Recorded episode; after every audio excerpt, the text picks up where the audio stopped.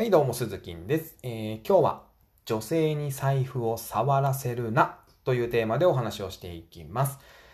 よくね、あの、女性にご馳走しすぎると、まあ、つまり毎回デートでおごっているとってことですよね。あの、女性に舐められるよっていう男性がいるんですよ。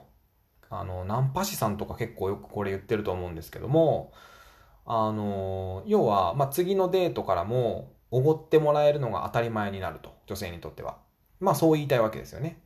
まあでもね、僕はもうこれ大反対で、これはね、声を大にして言いたい。僕は。あの、舐められて何が悪いと。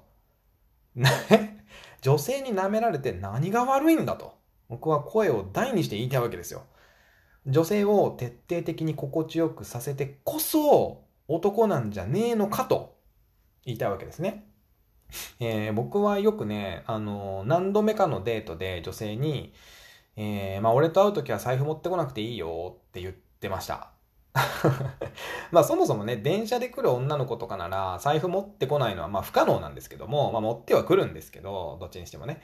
まあでもそんなことじゃなくて まあそれぐらいの意識でいたってことです、僕は。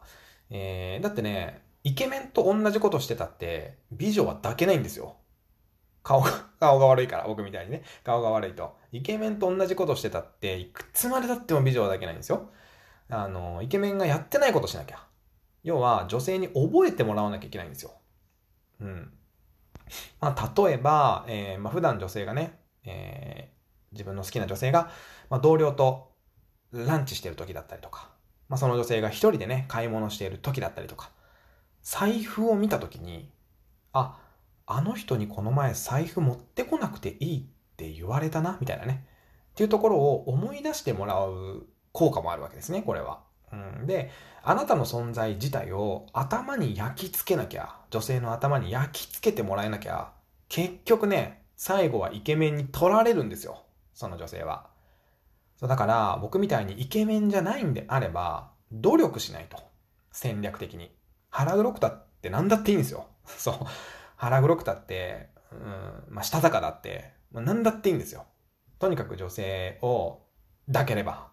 うん。まあ、それでもね、あの、毎回女性におごっていたりとかすると、女性もね、申し訳なく思ってくるわけですね。うん。あの、まともな女性であればね。そう、だから半分出すよとかね、今日は私がおごるよとか言ってもらえるようになります、そのうち。で、その時はね、甘えてください。おごってもらってください。ただ、本当に、こう、食事をおごってもらうのではなく、カフェとか、そういうもの、えー、そういったところに行った時におごってもらうと。えー、まあ、例を挙げていくと、えー、その日のデートは、まあ、どっかちょっとお出かけをして、で、ちょっとカフェ行って、夜はレストランに行くというデートプランだとします。それなら、最後の夜のレストランで女性におごってもらうんではなく、その前に行くカフェでおごってもらうんですね。あの、どうやっても金額が少なくなる方をおごってもらうようにしてます。それでもね、女性は、えー、今回はね、私がお金出したっていう結果に満足をしてくれるので、カフェでもレストランでもどっちでも満足してもらえるんであれば、金額が少ない方をおごってもらってください。えー、二人で1000円とかでもいいんですよ。あの、ちょっとスタバ行ってコーヒー飲むとかでもね、全然いいんです。おごってもらったっていう事実。女性からしたら自分がおごったっていう事実が大事ですね。えー、で、これね、おごってもらう回数も、えー、これはもう女性によってさじ加減が必要なんですけども、まあ5回に1回とか10回に1回ぐらいでいいんじゃないかなっていうふうに思っています。はい。ということで今回は女性に財布は触らせるなというテーマでお話をしていきました。また明日の放送でお耳にかかりましょう。バイバイ。